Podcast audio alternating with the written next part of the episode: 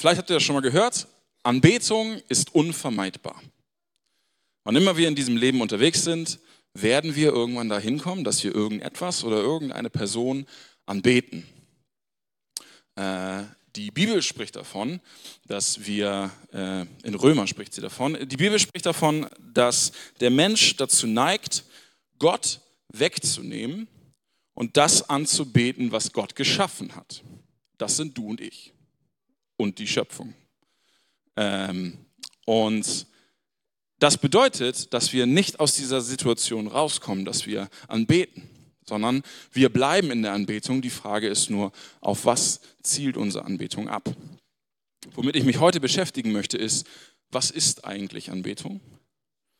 Ähm, und danach möchte ich mich damit beschäftigen, wie sieht Anbetung, äh, warum, warum sollten wir anbeten? Beziehungsweise genauer gesagt, warum sollten wir Gott anbeten? Und dann, wie sieht Anbetung in der Praxis aus? Was ist Anbetung? Ich habe mich in der Vorbereitung hingesetzt und ich habe mehrere über so 30, 40 Bibelstellen durchgegangen, wo im Deutschen das Wort anbeten, im Englischen das Wort Worship ähm, genommen wird, äh, um von, davon zu reden, was wir machen sollen. Und ein Großteil dieser Worte nicht alle, aber ein Großteil der Worte werden mit dem griechischen Wort proskineo übersetzt.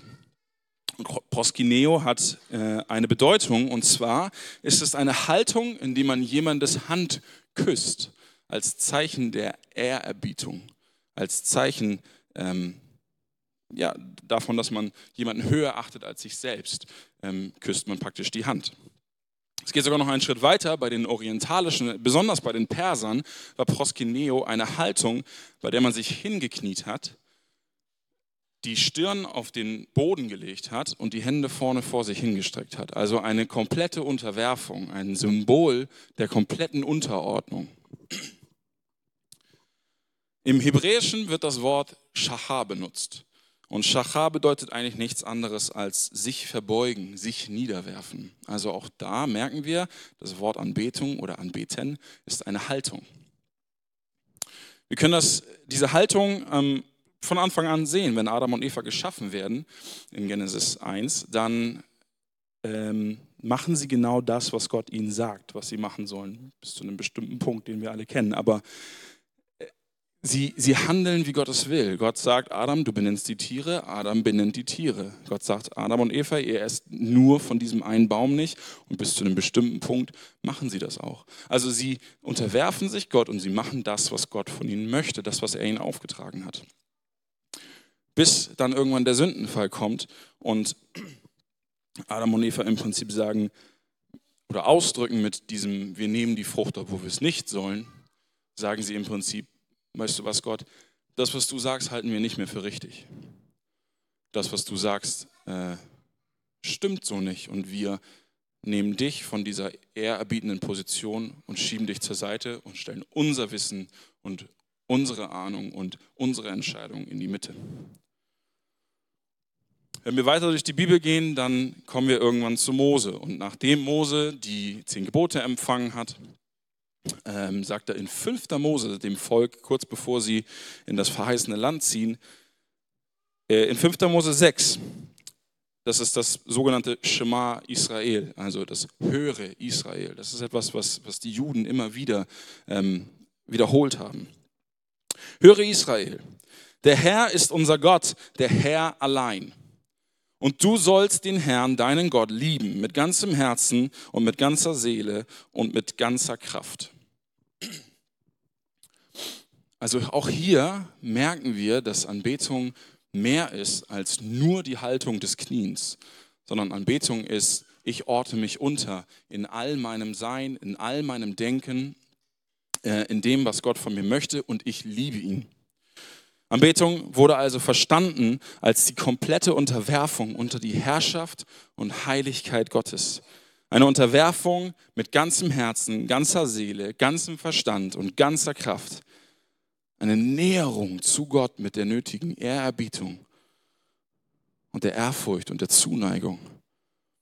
Das ganze Sein haben wir, haben wir untergeordnet oder wurde damals untergeordnet. Und alles, was ich bin und was ich habe, unterstelle ich Gott und stelle es ihm zur Verfügung. Äh, Im Matthäusevangelium kommen wir häufiger mal an die Stelle, dass, äh, besonders in Matthäus 8 und 9, äh, dass Menschen Jesus begegnen, die eigentlich nicht so auf Jesus reagieren sollten, wie sie es tun. Das sind Menschen, die damalig, damals als Sünder gelten, die ähm, als Heiden galten, die nichts mit Jesus zu tun haben. Aber diese Menschen haben erkannt, wie man sich Jesus nähern muss. Zum Beispiel der ähm, eine Soldat, der ein krankes Kind zu Hause hatte, ist vor ihn gekommen und hat gesagt, wenn du willst, kann mein Kind geheilt werden. Das ist ein Zeichen der Unterordnung. Denn ich stelle mich nicht hin und sage, ich will, dass mein Kind geheilt wird. Nein, wenn du willst, dann kann mein Kind geheilt werden.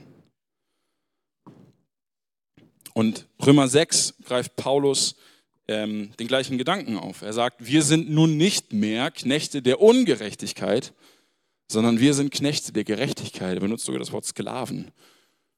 Und er benutzt dieses Bild, um den Römern klarzumachen, ein Sklave dient seinem Herrn. Und ein Sklave ist seinem Herrn unterworfen. Und jetzt sind wir nicht mehr Sklaven der Sünde, sondern wir sind Sklaven der Gerechtigkeit. Das heißt, wir haben das zu tun, was gut und was recht ist, was wir Jesus, äh, wie wir sehen, was Jesus tut. Das ist nun das, wo wir verpflichtet sind zu handeln. Also auch da wird das Unterwerfungsbild aufgegraben. Wir sind entweder Sklaven von etwas Schlechtem wir lügen, wir stehlen, wir lästern, wir berauben. Oder wir sind Sklaven der Gerechtigkeit und handeln ab jetzt auf eine gute Art und Weise, auf eine Art und Weise, wie Jesus handelt.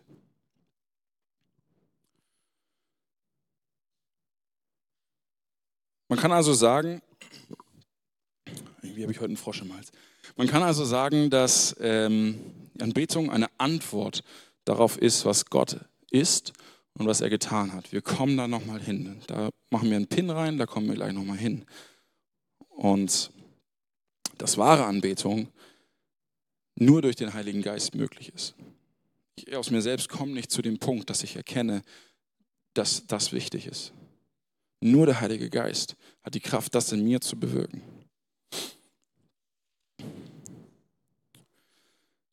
An dieser Stelle möchte ich einen wichtigen Cut machen und ähm, darüber reden, dass, über die Beziehung zwischen Anbetung und Musik. Ich mache das ganz kurz, aber ähm, das, was wir häufig als Anbetung oder Worship oder Lobpreis bezeichnen, ist nicht das, was die Bibel als Anbetung bezeichnet. Wenn wir über Lobpreis reden, dann reden wir nicht zwangsläufig über alles, was Anbetung betrifft.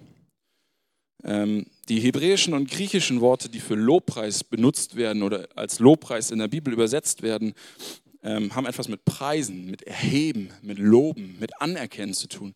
Wenn ich also zu meiner Frau sage, du bist richtig Hammer, dann ist das Lobpreis. Das ist ein Zeichen der Ehrerbietung, aber das ist nicht die vollständige Anbetung. Man kann also sagen, dass Anbetung auch Lobpreis ist, aber Lobpreis niemals die ganze Anbetung. Ich finde den Unterschied sehr, sehr wichtig, weil ich nicht möchte, dass ihr hier rausgeht und über Musik nachdenkt. Ihr dürft auch über Musik nachdenken. Ähm, John Piper hat es so formuliert.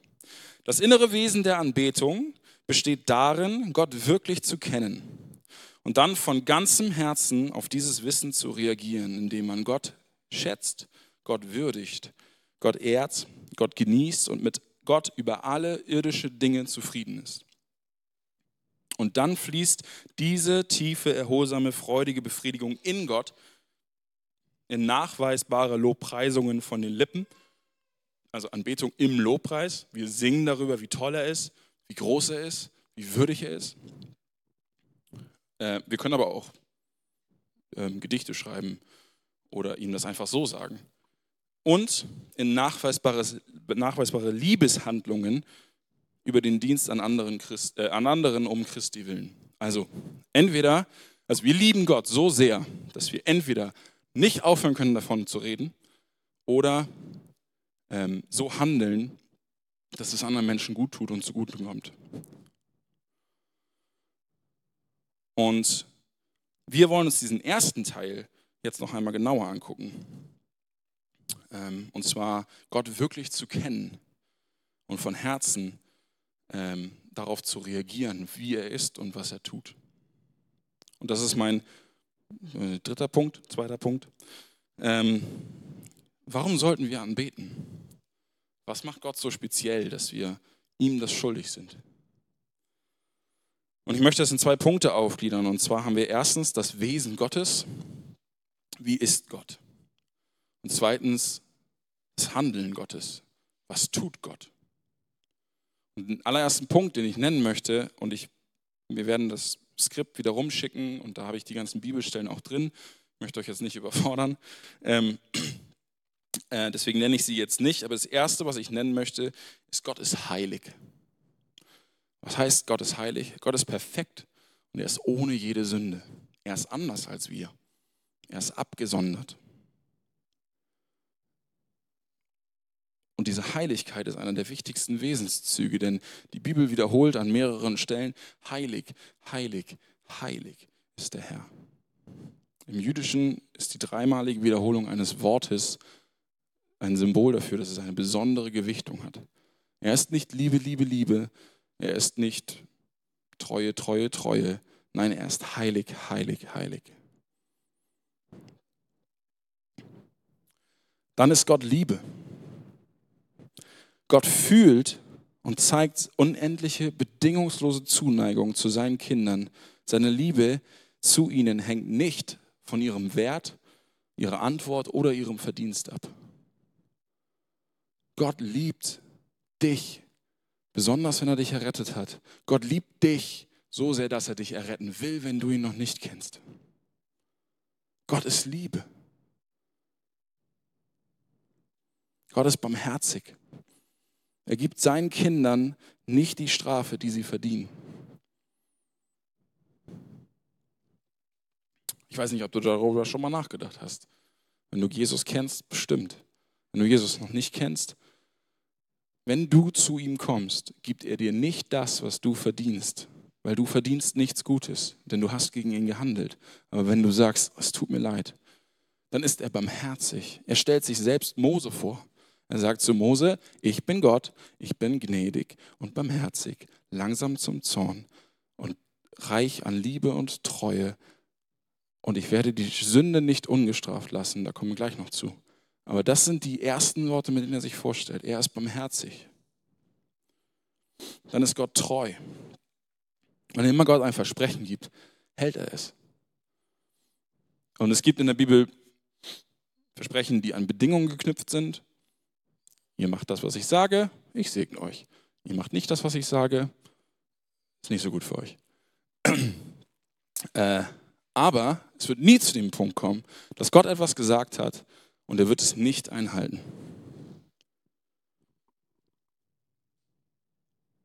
Dann ist Gott souverän. Was bedeutet souverän? Gott tut alles nach seinem Plan und nach seinem Vergnügen. Er kontrolliert alle Dinge. Es gibt nichts, was er nicht in der Hand hält. Selbst so chaotisch wie die Welt momentan ist, können wir sicher sagen, dass Gott alles in seiner Hand hat und dass er einen guten Plan hat. Und auch wenn es für uns nicht so aussieht, dürfen wir darauf vertrauen, dass er letztlich die Kontrolle hat. Gott ist weise. Gott weiß am besten, weiß, was am besten ist und handelt dementsprechend. Er kann nicht falsch wählen. Er kann nichts falsch machen. Weil er den Plan kennt, weiß er, was richtig ist. Und dann kommen wir zu dem Punkt, den ich eben schon angesprochen habe. Er wird die Sünden nicht ungestraft lassen. Gott ist gerecht. Und das ist vielleicht ein Punkt, der uns manchmal Angst macht, aber gleichzeitig darf er in uns Ehrfurcht, also eine, eine Anerkennung ähm, lostreten, weil wir plötzlich merken, hey, Gott fällt Urteile, er ist gerecht in all seinen Handlungen und Urteilen und er kann nicht überbestrafen oder unterbestrafen. Er ist immer gut und richtig. Er macht also nicht das, was wir machen. Äh, du sagst, bestes Beispiel jetzt bei der Oscarverleihung, äh, Chris Rock sagt ein blödes Wort, Will Smith geht auf die Bühne und haut ihm eine rein. Will Smith hat überreagiert. Gott kann nicht überreagieren. Er kann nicht überbestrafen oder auch nicht unterbestrafen, sodass man sagt, na, das jetzt genug war, weiß ich ja nicht. Das geht bei Gott nicht. Sein Urteil ist gut und es ist gerecht und das darf uns Frieden geben.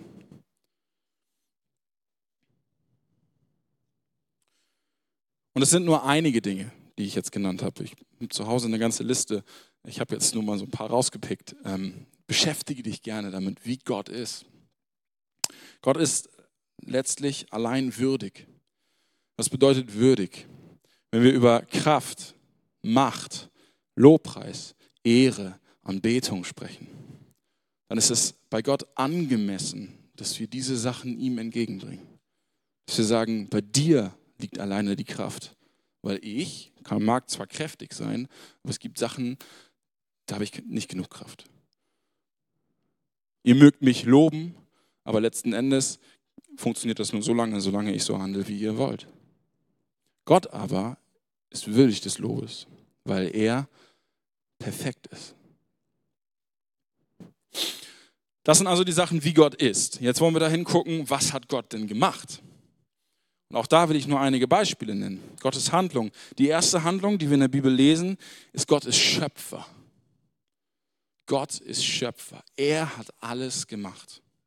Jedes Tier hat er erschaffen, jede Pflanze hat er erschaffen, jeden Menschen hat er geformt.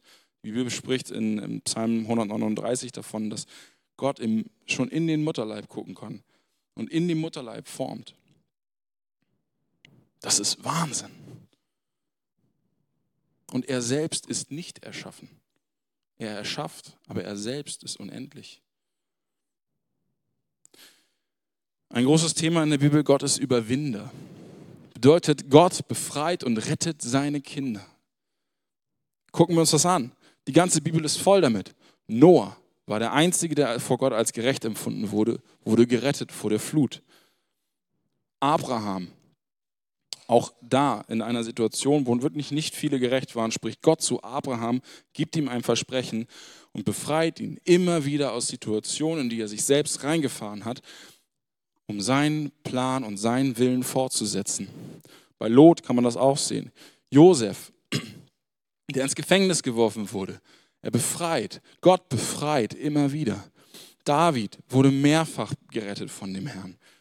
Mose brauchen wir auch nicht drüber reden durch Mose wurde das Volk Israel äh, aus, aus Ägypten geführt. Gott befreit seine Kinder. Er ist der Überwinder. Und auch Israel, als es dann im Exil war, hat die Verheißung bekommen, dass es befreit wird. Und Gott hat danach gehandelt. Und wenn wir uns die Bibel angucken, ich habe jetzt gerade heute Morgen ähm, 1. Samuel gelesen, da sagt Samuel das auch nochmal. Das ist der Refrain der Bibel, der immer wieder sagt, erinnert euch daran, Gott hat euch befreit. Gott hat euch aus Ägypten geführt. Gott hat euch aus der Wüste geführt. Gott hat den Feind zerstört, damit ihr frei sein, sein könnt. Das ist eine der größten Handlungen Gottes. Die allergrößte Handlung aber ist das Evangelium. Und das Evangelium ist, ist einzigartig, denn alle Eigenschaften und Handlungen laufen in der Errettung von unseren Sünden zusammen. Wir sind geschaffen von Gott.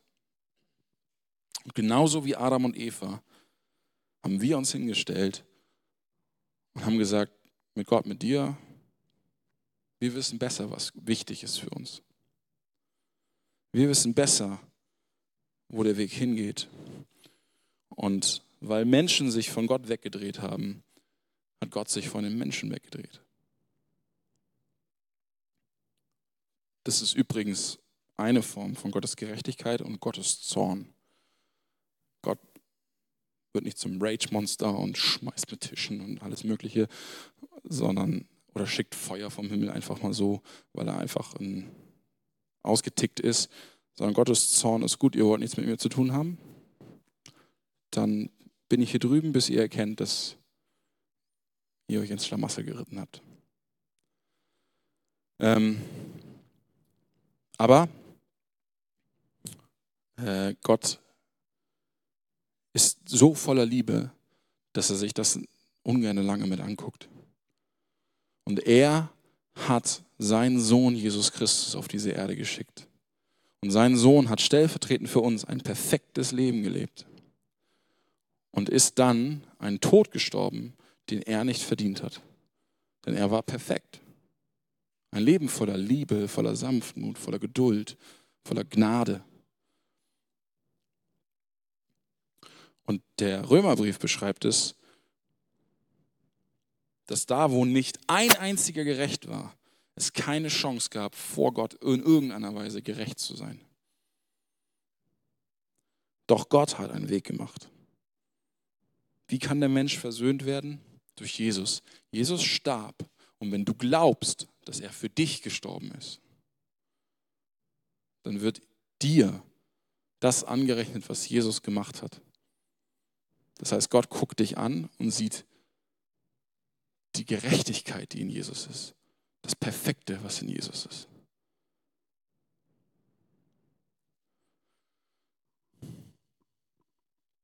Glaube ist der Schlüssel zur Gerechtigkeit. Und durch den Glauben und durch das Kreuz und die Wiederauferstehung Jesu haben wir Gnade in unserem Leben, haben wir Frieden mit Gott und haben wir eine Hoffnung, dass wir eines Tages mit dem vereint sein dürfen, der uns errettet hat.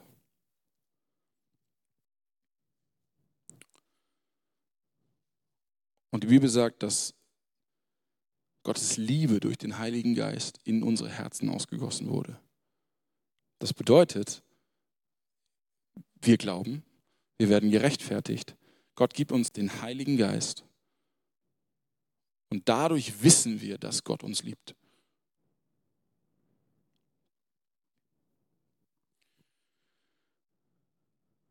Also, Gott ist Überwinder. Und er hat nicht nur Menschen und Völker überwunden, nein, er hat auch die Sünde überwunden, den größten Feind des Menschen. Und auch wenn wir jetzt nochmal fallen, wenn wir nicht alles richtig hinkriegen, und das ist wichtig, dann können wir immer wieder zu Gott kommen und immer wieder fragen, dass er uns vergibt und er wird es jedes Mal wieder machen. Wenn wir eine Einstellung haben, dass wir wirklich von unseren schlechten Wegen abdrehen wollen und wirklich vor ihn kommen wollen und das machen wollen, was er möchte. Und das letzten Endes ist Anbetung. Also ist Anbetung Gottes Antwort auf das oder auf Gott. Äh, Entschuldigung. Anbetung ist unsere Antwort auf das, was Gott ist, wer Gott ist und was er getan hat. Wie sieht das Ganze nun in der Praxis aus? Ich weiß nicht, ob ich ein bisschen zu lang mache, aber ich hoffe, ihr verzeiht mir. Äh, wie sieht das Ganze nun in der Praxis aus? Ähm, wenn ihr euch einen Bibelvers merken wollt in dieser Predigt, dann ist das Römer 12, äh, Vers 1. Das ist im Prinzip das, worum meine Predigt aufgebaut ist. Genau. Ich ermahne euch nun, ihr Brüder, angesichts der Barmherzigkeit Gottes, die Barmherzigkeit Gottes ist hier Sinnbild für das Evangelium, was ich gerade erklärt habe. Gott kam, um uns zu retten. Er war barmherzig mit uns. Er hat uns nicht bestraft, sondern er hat Jesus bestraft. Angesichts dieser Barmherzigkeit, dass ihr eure Leiber darbringt als ein lebendiges, heiliges, Gott wohlgefälliges Opfer, das sei euer vernünftiger Gottesdienst. Die englische ähm, Übersetzung sagt, das sei euer geistliche Anbetung euer Dienst vor Gott. Und es kommt aus dem Alten Testament. Damals hat man als besonderes Zeichen, dass man, dass man anbetet, ein Opfersystem äh, etabliert. Gott hat es etabliert, hat gesagt, ihr habt Mist gebaut, weil ich so heilig bin, müsstet ihr eigentlich sterben. Aber ich finde einen Weg darum und ihr müsst Tiere opfern. Ähm, und weil Jesus jetzt aber das endgültige einmalige Opfer war, das perfekte Opfer, müssen wir nicht mehr ständig opfern, sondern die Schuld ist bezahlt.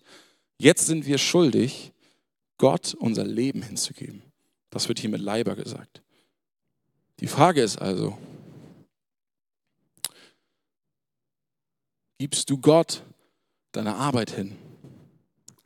Gibst du Gott deine Familie hin? Deine Ehe? Deine Gesundheit? Dein Sport? Gibst du Gott deinen Körper hin? Darf Gott über deinen Körper entscheiden? Gibst du Gott dein Geld und deine Finanzen hin? Sagst das, was du möchtest? Deine Vision für das, wie ich mein Leben, wie ich meine Finanzen, wie ich meinen Sport aus, äh, betrachten soll, das zählt für mich.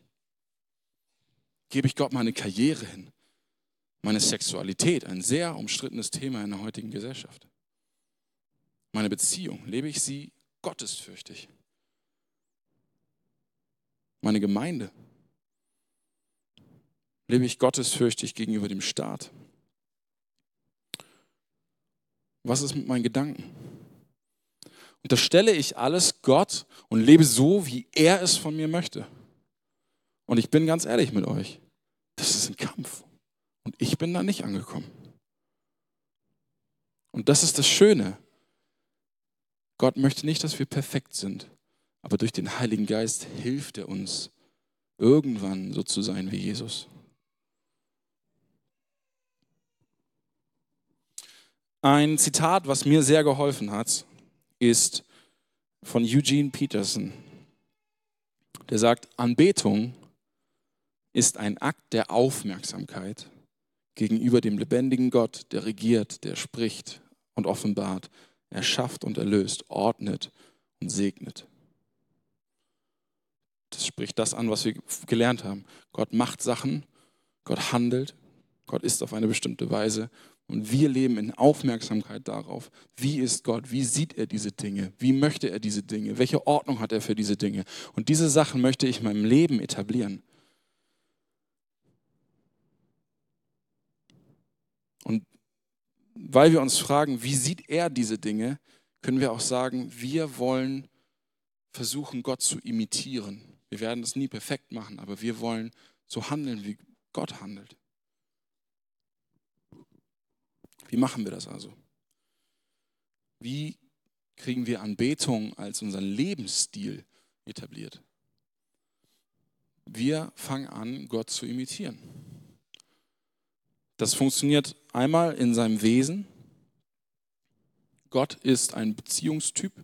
Er mag Beziehung. Und wir sind Beziehungs, wir sind auf Beziehung ausgelegt. Also sollten wir gute Beziehungen führen. Gott ist moralisch, wir sind moralisch. Gott drückt Gefühle aus, wir sollten Gefühle ausdrücken. Gott ist rational, wir sind rational. Gott ist gut, wir sollten gut sein. Gott ist treu, wir sollten treu sein. Und wir spiegeln Gott in seinen Handlungen. Gott regelt und verwaltet, wir sollten regeln und verwalten, auf seine Art. Gott erschafft, wir können kreieren. Gott arbeitet, wir arbeiten. Gott ruht, wir ruhen. Anbetung ist also, ich sehe, was Gott macht und ich halte das für so gut, dass ich daran festhalten möchte. Beten bedeutet, dass ich handle, wie ich Gott handeln sehe und dass ich mit jedem Atemzug danach lebe, was Gott gefällt. Nicht, weil ich es muss, sondern weil ich darf und ich ihn liebe.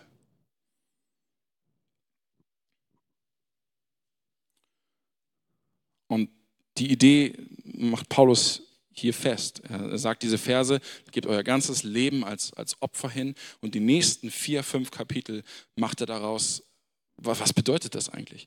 Er fängt an und sagt, ähm, ihr seid in der Gemeinde, ihr seid ein Leib, ihr seid ein Leib. Also dient einander. Einer achtet den, höher, den anderen höher als sich selbst. Jeder, der von euch einen Dienst bekommen hat, tue ihn in Ehrfurcht vor Gott.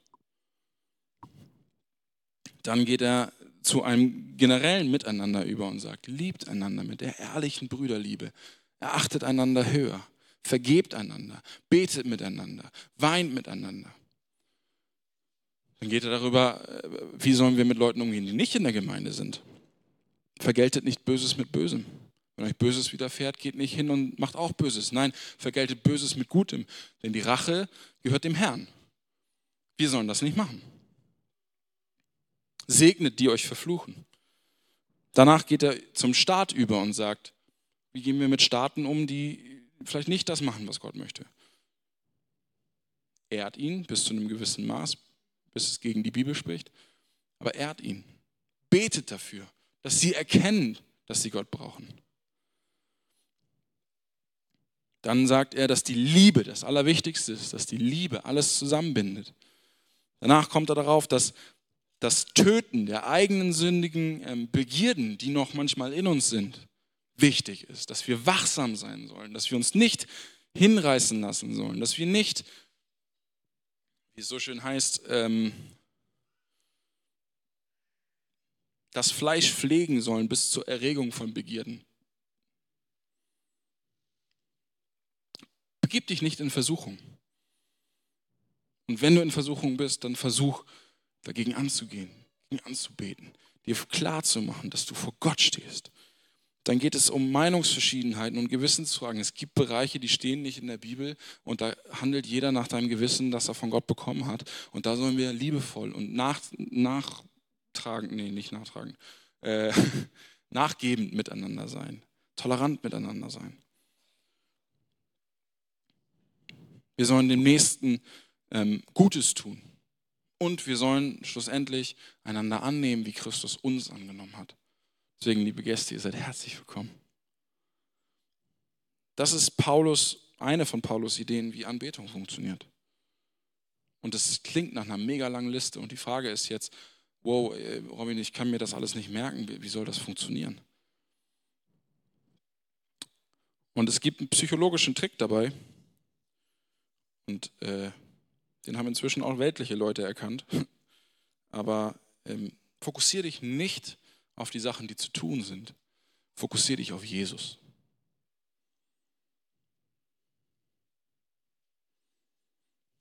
Schau nicht auf, oh, wie muss ich jetzt hier und da, wie, sondern was würde Jesus jetzt machen?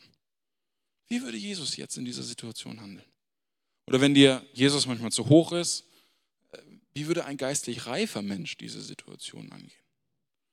Wie würde jemand mit dieser Situation umgehen, der vom Heiligen Geist geführt ist? Wie begegne ich meinen Mitarbeitern, die mich mobben? Wie gebe ich mein Geld aus, wenn ich sage, Gott ist alles? Wie gehe ich mit meinem Körper um, wenn mein Körper doch nicht mir gehört, sondern dem Herrn? Also wir können in jeder Situation fragen, was ist die Idee von Gott? Wie würde Gott handeln? Wie würde Jesus handeln? Wie würde jemand handeln, der Gott nachfolgt, der wahrhaft anbetet? Ich möchte nicht, dass es hier rüberkommt, dass ich mit euch mecker. In allererster Linie spreche ich zu mir selbst. Ich möchte uns ermutigen, alles zu geben für Jesus. Wirklich alles zu geben. Auch wenn es uns manchmal Angst macht, weil wir nicht wissen, ob wir ihm vertrauen können. Spätestens seine Taten und sein Wesen sollten uns sagen, wir können ihm vertrauen. Er ist gut. Wie kann ich nun wissen, was ein geistlich reifer Mensch, was Jesus tun würde? Ich komme zum Ende. Ähm, die Bibel ist voll mit guten und schlechten Beispielen von Anbetung. Die schlechten Beispiele sind häufig die Könige Israels. Nicht immer, gibt Ausnahmen, aber es gab auch einige echt schlechte. Ähm, und voll mit einer Menge von guten Beispielen. Wie kann ich also auf Jesus schauen? Wie kann ich wissen, was Jesus tun würde? Ich lese sein Wort und ich lasse mich verändern davon. Das ist unser erster Anlaufpunkt. Ähm, ja, wir hören auch vom Geist und das ist wichtig, dass er uns führt und dass er uns leitet. Unser allererster Anlaufpunkt und das Geschenk, was wir von Gott bekommen haben, ist sein Wort, was unfehlbar ist. Das heißt, lasst uns darin leben, lasst uns das aufsaugen, lasst uns verändert werden davon, damit wir die Frage, wie würde Jesus in dieser Situation handeln, gut beantworten können und ihm nachfolgen und ihm immer höheren Wert in unserem Leben zumessen. Ein Lobpreisleiter, den ich sehr, sehr gerne habe, ähm, aus Amerika, hat gesagt, Gottes Wort leitet und bereichert immer unsere Anbetung Gottes.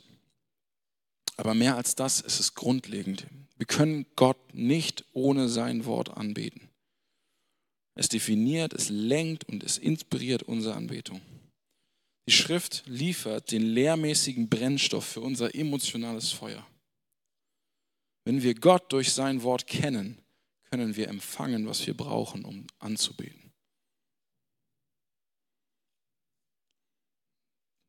Das hier ist die Grundlage, auf dem all das steht. Er hat es uns geschenkt. Die Grundlage ist, dass Jesus für uns gestorben ist, aber das wissen wir durch dieses Buch. Und all das, was ich heute auferzählt habe, habe ich aus dem Buch oder andere Menschen, die ich, ähm, also Kommentare oder Co., die haben das hier raus. Gottes Wort ist so reich und es hilft uns zu erkennen, wie wir leben sollen.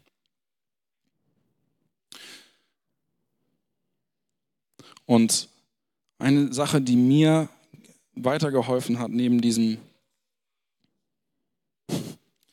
neben diesem äh, ein Zitat war, auch aus einer anderen Predigt, ähm, in Offenbarung 4 und 5. Lest das gerne mal. Das ist eine Vision, Johannes, von dem göttlichen Thron, der im Himmel steht. Und dieser Thron steht vor einem gläsernen Meer. Er ist um, umringt von einem Regenbogen, der im Himmel kein Bogen ist, sondern ein Kreis. Ähm, auf ihm sitzt ein Wesen von unendlicher Macht. Um, dieses, um diesen Thron ist die ganze Schöpfung, die sogenannten 24 Ältesten, die die Kirche und Israel symbolisieren. Und ähm, es drückt einfach Herrlichkeit aus. Und wann immer du in deinem Leben lebst, darfst du dir vorstellen, ich stehe jetzt vor diesem Thron. Sage ich meinem Mitarbeiter, der mir gerade ein schlechtes Wort gesagt hat, auch ein schlechtes Wort zurück, obwohl ich weiß, da oben sitzt mein Gott und hört zu und sieht zu? Oder handle ich in dem Gewissen, dass er da ist, dass es seine Sache ist, gut mit dem, der mir gerade verletzt hat? Und das könnt ihr auf alles anwenden. Wie gehe ich in meine Arbeitsstelle? Bin ich faul und mache wenig wie möglich? Oder weil Gott der Herrscher ist, weil er mich errettet hat und weil ich vor diesem Thron stehen darf, gebe ich alles. Wie gesagt, ich möchte uns nicht ermahnen, ich möchte uns ermuntern. Ich möchte uns herausfordern, wirklich alles zu geben. Und wann immer wir das nicht machen, das ist leider auch eine, eine Wahrheit, kommen wir sozusagen mit unserem kleinen Minithron, stellen ihn in die Mitte von diesem See, setzen uns da drauf und sagen, so Gott, ich bin King. Merkt ihr, wie lächerlich das ist? Er hat diesen wunderbaren Thron und wir wollen ihn anbeten. Wir wollen ihn verehren. Wir wollen ihn hochheben. Und das können wir machen, indem wir all unser Leben, nicht nur unser Denken, sondern all unser Leben verändern und auf ihn ausrichten. Meine abschließende Frage ist, was ist nun also Anbetung? Und ich habe versucht, das mal zusammenzufassen. Ich hoffe, es hilft. Anbetung ist die Antwort auf das Wesen und das Handeln des heiligen, dreieinigen Gottes, bestehend aus Gott Vater, Gott Sohn und Gott Heiliger Geist, der sich selbst in der Person des Sohnes in den Tod am Kreuz gab und am dritten Tag auferstand, um so diejenigen vor dem gerechten Gericht Gottes zu retten, die ihr Vertrauen oder ihren Glauben in ihn setzen. Diese Antwort auf das erfordert Aufmerksamkeit des Geretteten auf jedes seiner Werke. Und sie ist motiviert von der Liebe zu Gott mit all seinen Wesenszügen und ergießt sich sowohl in Wort als auch in Tat. Die Taten und Wesenszüge Gottes fordern und verdienen nichts Geringeres als die völlige Hingabe des Glaubenden oder des Gläubigen und die bedingungslose Unterordnung unter die Souveränität Gottes durch die Kraft des Heiligen Geistes. Wir können es nicht ohne schaffen. Und vielleicht noch abschließend, wenn du hier rausgehst und merkst, wow, das ist mir zu groß. Gott hat Zeit. Gott ist gnädig und ist geduldig. Und wenn du das noch nicht hundertprozentig verstanden hast, dann darfst du zu ihm kommen. Und er nimmt dich bei der Hand und er führt dich Stück für Stück da rein, was es heißt, ihn wirklich zu schätzen und zu ehren und zu lieben. Und das ist auch meine Hoffnung. Ich stehe nicht hier als jemand, der das vollkommen begriffen hat. Ich mag vielleicht eine Erkenntnis gehabt haben, aber mehr auch nicht. Gehen muss ich trotzdem selber und stolpern falle ich wahrscheinlich häufiger als ihr. Aber Gott nimmt mich jedes Mal wieder bei der Hand und er hilft mir auf und sagt, es ist gut, mein Kind, steh auf, wir machen weiter. Er ist gnädig. Deswegen, das Lobpreisteam darf jetzt gerne nach vorne kommen. Ich möchte noch beten. Und dann singen wir noch zwei Lieder. Äh, und wollen uns einfach vor Augen halten, was Gott gemacht hat, wie er ist. Und dann diese Sachen unser Leben beeinflussen lassen.